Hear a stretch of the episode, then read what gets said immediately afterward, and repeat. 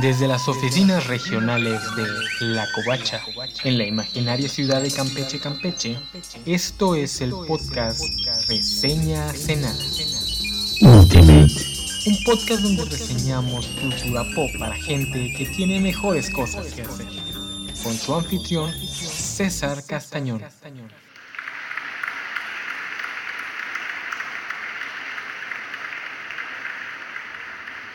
The Ultimates, volumen 1, número 3. 21st Century Boy. La reseña. La portada de esta semana nos muestra un close-up al rostro del Capitán América. Esta es una de las pocas portadas de la serie que no me gustan realmente. Eso sí, como siempre un gran trabajo de lápices por parte de Brian Hitch, tintas de Andrew Curry y colores de Paul Mons. En la página de recapitulación han añadido pequeños avatares de cada uno de nuestros protagonistas, Nick Fury, Bruce Banner, Han Ping, Janet Van Dyne, Tony Stark y el Capitán América aparecen enlistados en la parte superior. En la viñeta Ultimate podemos ver alguna playa en algún lugar frío con unos alcantilados. Por último, en los créditos noto la presencia del actual editor en jefe de Marvel Comics, C.B. Cebulski, quien en ese entonces era un mero editor asociado y a quien muchos recordarán por sus visitas al Festo haciendo de scout para la Casa de las Ideas. La primera escena de esta historia nos muestra una viñeta de página completa con Han Ping vistiendo un traje de Giant Man, un enterizo de cuero café. Todo lo vemos desde el ras del suelo. También podemos ver que Janet está grabando con una videocámara toda la prueba de campo del traje, y al parecer la pareja está de picnic aprovechando el viaje. Hank y Janet discuten los pormenores del nuevo uniforme, especialmente los lentes que sirven para proteger los ojos del señor Pym de los rayos directos del sol. Hank, como siempre, está pavoneándose ante los espectadores, pero Janet le baja los humos diciéndoles que ese traje lo hace ver como un asesino serial, y no como los chidos británicos elegantes y educados, sino como la variedad sureña americana. El momento íntimo del matrimonio Pym se ve cortado cuando al celular de Janet llega un mensaje de texto. Niños, pregúntenle a sus padres. Tony Stark tiene algo importante que contarles. Con esto nos movemos a las instalaciones de Shield, que aún no hemos podido ver en forma completa o detallada, solo siluetas de edificios en construcción. A Nick Fury le explica a Tony cómo fue que un grupo de exploradores marinos encontró congelado en un iceberg el cuerpo del Capitán América, y cómo éste aún muestra signos vitales. Nick y Tony están observando el cuarto médico en el que un pequeño grupo de doctores, capitaneado por Bruce Banner, se encuentra intentando despertar a Steve Rogers. Cuando por fin logran despertarlo, este descubre que la habitación está llena de soldados, pero Banner intenta tranquilizarlo diciéndole que no es lo que parece, solo tienen miedo de cuál será su reacción a las noticias que tienen que darle, que ha estado fuera de juego casi 60 años. A pesar de la fuerte presencia militar, la reacción del Capi no es la que todos esperaban. Bruce les había asegurado que serían muy sortudos si siquiera tuviera las fuerzas para hablar, pero el Capitán América tiene suficiente energía para noquear a todos los soldados, romperle la nariz a Fury y saltar por una ventana. Toda la base entra en alerta roja. La prioridad es recapturar al Capitán América, con vida obviamente. Y justamente en ese momento es que los Pym llegan a hacer acto de presencia, y ambos están que se mueren por probar sus nuevas identidades superheroicas. Poco importa que no traigan sus trajes, al parecer son un par de exhibicionistas. Hank se hace gigante y aplaza con la mano a Steve ante la mirada incrédula y aterrorizada de Banner, Nick y Tony. Sin embargo, Hank les asegura que no hay nada de qué preocuparse, que aún puede sentir al capitán retorciéndose bajo su palma, lo que significa que está aún más que vivo. Tras la conmoción, Banner se congratula a sí mismo diciéndole a los demás que esto es una prueba de que el suero de Hulk está ya por completo fuera de su sistema. Sin embargo, Janet, en su tamaño avispa e igual de desnuda que su esposo, le susurra al oído que no debería escucharse tan decepcionado. Tras esta pequeña escena de acción, nos movemos a dos escenas emotivas en las que vemos a Steve Rogers aclimatándose a su nuevo mundo. Primero, Nick lleva a Steve a la casa de los Barnes. Steve se disculpa por haberle roto la nariz y Fury suelta un comentario que en su momento era una puya cruel pero que ahora es gracioso. Nick dice No te preocupes, capitán. Esta nariz ha sido destruida más veces que la nariz de Robert Downey Jr. Para los más jóvenes, antes de que Robert Downey Jr. fuera famoso por ser Iron Man, era famoso por ser un actor con enormes problemas de adicción, especialmente a la cocaína. Nick Fury le advierte a Rogers que sea delicado, que Bucky está muriendo de cáncer de pulmón. Ya dentro de la casa de los Barnes los recibe el propio Bucky, no el cantautor, sino Bucky Barnes, el antiguo compañero de aventuras del Capitán América, junto a sus nietos, a quien Bucky inmediatamente manda a buscar a Gale, la antigua prometida de Capitán América, que ha sido esposa de Bucky desde poco después de que terminara la Gran Guerra. Steve está concentrado en Gale, quiere verla, pero esta no quiere bajar. Desde el cuarto de la planta superior les grita que no tiene nada que decirles, especialmente Steve. Ella ya le dijo todo durante la guerra, le dijo que la guerra los iba a separar y que él nunca quiso escucharla. Steve no estaba conforme con ser una persona normal viviendo una vida normal. Él quería ser un héroe como en las películas de Hollywood. Esto es un eco a la carta que leímos en el primer número, que por cierto, Gail tiene junto a muchas otras cartas y fotos de Steve desplegadas en su tocador.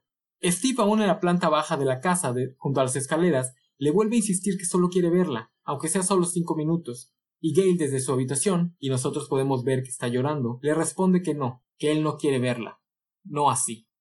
Después de esta desconsoladora escena, Nick lleva al capitán al cementerio donde le recita la historia de su familia, o más bien cómo murió cada uno de sus miembros. Sus padres murieron de enfermedades crónico-degenerativas, su hermano de un hígado cirroso, y de los dos hijos que éste tuvo pocos años después de que desapareciera Steve, el mayor murió en una redada antidrogas y se da a entender que era un criminal. La otra, una hija, es la única sobreviviente de los Rogers, pero el Capi le dice a Nick que no tiene caso contactarla, que para todos efectos prácticos Steve es un extraño. Rogers se queja amargamente de que es un inmigrante en este nuevo mundo, y que nada de su mundo ha sobrevivido. Incluso los niños pequeños que conoció en las calles de su barrio ahora son viejos decrépitos. Pero Nick le señala una bandera americana a lo lejos y le dice que no todo su mundo ha desaparecido.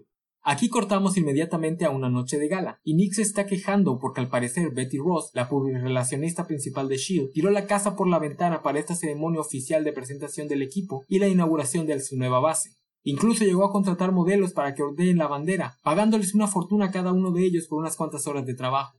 Betty se defiende diciendo que este es su trabajo, convertir al primer equipo de superhumanos de los Estados Unidos en verdaderas celebridades, no como esos soquetes de Hollywood. Y por fin, en una splash page de dos páginas, podemos ver por primera vez la base de operaciones de SHIELD y el cuartel general de los Ultimates, en toda su gloria. Es una isla entera con forma semitriangular, con una torre en su centro geométrico. Se llama el Triskelion que dentro de la historia nos dicen fue diseñada por Norman Foster, que hace 20 años era el arquitecto más adorado que jamás haya dado la nación británica. Oh, cómo cambian las cosas.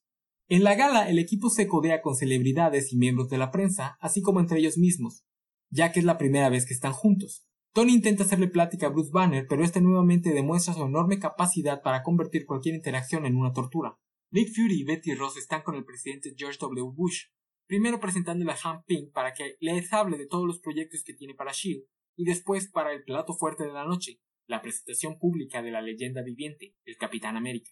Terminamos con una escena que pinta a Bush como un idiota, como un niño pequeño ante Santa Claus, mientras este le pregunta al Capi si cree que el siglo XXI es cool o no. La última página es nuevamente una viñeta a página entera, del Capitán América con su nuevo traje, un rediseño que se volverá icónico, mientras responde que el siglo XXI le parece muy cool. La opinión.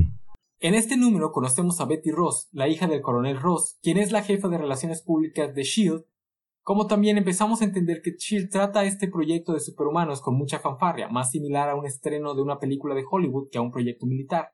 También aprendemos que Tony Stark tiene los derechos de distribución de cualquier mercancía no militar relacionada con The Ultimates, especialmente los del Capitán América. El número también nos recuerda que el plan de Nick Fury es reavivar por completo el proyecto del supersoldado, proyecto que se perdía el día que el Capitán América desapareció en el Océano Ártico.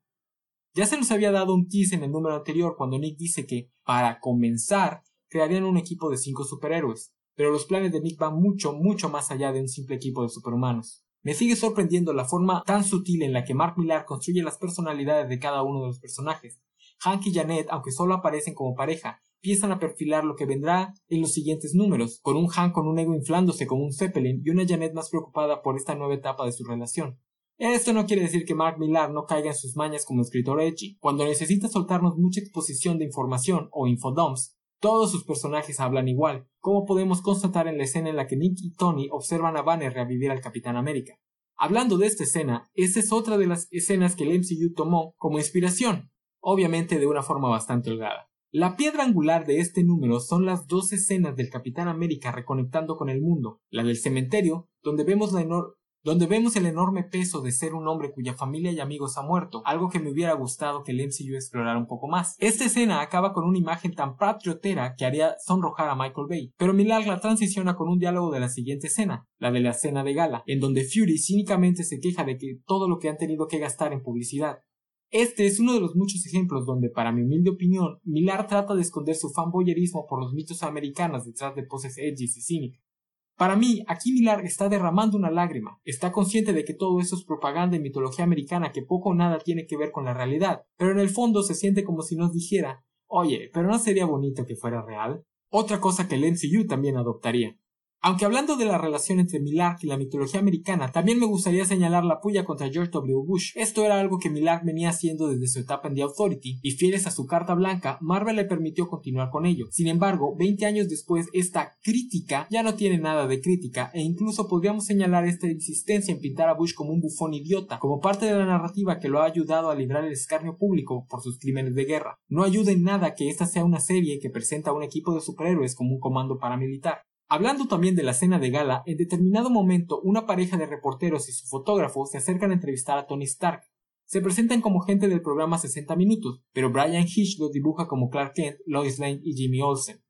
Hablando del trabajo de Hitch, en este número podemos apreciar sus rediseños para el traje de Giant Man y el del Capitán América, ambos bebiendo bastante de la moda de la época, tanto de The Matrix como de la primera cinta de los X-Men. Sin embargo, el rediseño del Capitán América con su corte más militar y menos spandex, con el tiempo se volverá el estándar del personaje, fuera de la línea Ultimate, tanto en los cómics como en otras representaciones en la mass media, especialmente las botas militares y el cinturón con pequeños puches. Sin embargo, aún le falta el rediseño más importante, el de la capucha, pero ese llegaría hasta el siguiente volumen. Que por cierto, estos rediseños son los que abren y cierran el número. Iniciamos, salvo por la viñeta última en la página de créditos, con una página entera para Giant Man vista desde abajo, y terminamos con una página entera dedicada al Capitán América visto desde arriba. Y ustedes aún babeando por el quinto número de Watchmen. Y nuevamente aquí tengo que señalar el gran ojo para el diseño arquitectónico que Brian Heath posee. El diseño del Triskelion es hermoso, icónico al punto de que el MCU no pudo dejar de intentar replicarlo. Pero tristemente, el Triskelion del cine no fue más que una pálida imitación de la belleza arquitectónica que Hitch nos regaló para esta serie. Ya quisiera Norman Foster haber rediseñado algo así. Ahora, no sé a quién se le deba lo siguiente, si a Mark Millar o a Brian Hitch, así que se lo atribuiré a ambos. En la escena de gala, aunque se supone que es la primera vez que el equipo está junto, estos, aunque se dejen claro que han estado interactuando durante la cena, jamás se ven todos en el mismo lugar, algo que hubiera hecho cualquier otro cómic o cualquier otro dibujante. Andan si acaso en parejas, Tony y Bruce, los Pym, Nick Fury y Betty, lo que señala el que será el primer gran enemigo del equipo, su desunión. Y ya para terminar esta reseña, nos vamos a la escena de la semana, que indiscutiblemente es la escena en la casa de los Barnes. Cuando llegan y los recibe Bucky, este no hace mucho escándalo, manda a sus nietos a buscar a su esposa Gail y habla con Nick Fury sobre su carrera de fotógrafo, hasta que Steve los interrumpe preguntándole si acaso no lo reconoce. Lo que sigue es una de las escenas más conmovedoras que Millar ha escrito jamás. Bucky y el Cap se abrazan y Steve le dice ¿Qué te dije sobre esos estúpidos cigarros, muchacho? A lo que Bucky, con lágrimas corriendo por su cara, le responde Oh, Steve, Estoy tan apenado que desearía que el suelo se abriera y me tragara completo. Te lo juro, Steve, te juro por Dios que creíamos que habías muerto. Steve termina el intercambio verbal diciendo Me siento como Rip Winkle. Todo lo que hice fue parpadear y el mundo entero me dejó atrás. En quince días, el noruego prometido llega para unirse al equipo. ¿O no? Descúbranlo en la reseña del cuarto número del primer volumen de The Ultimates. Esta fue una producción de La Covacha, una página dedicada a los cómics, los videojuegos, las novelas, las películas y todo lo relacionado con la cultura geek. Pueden encontrarnos en lacovacha.mx.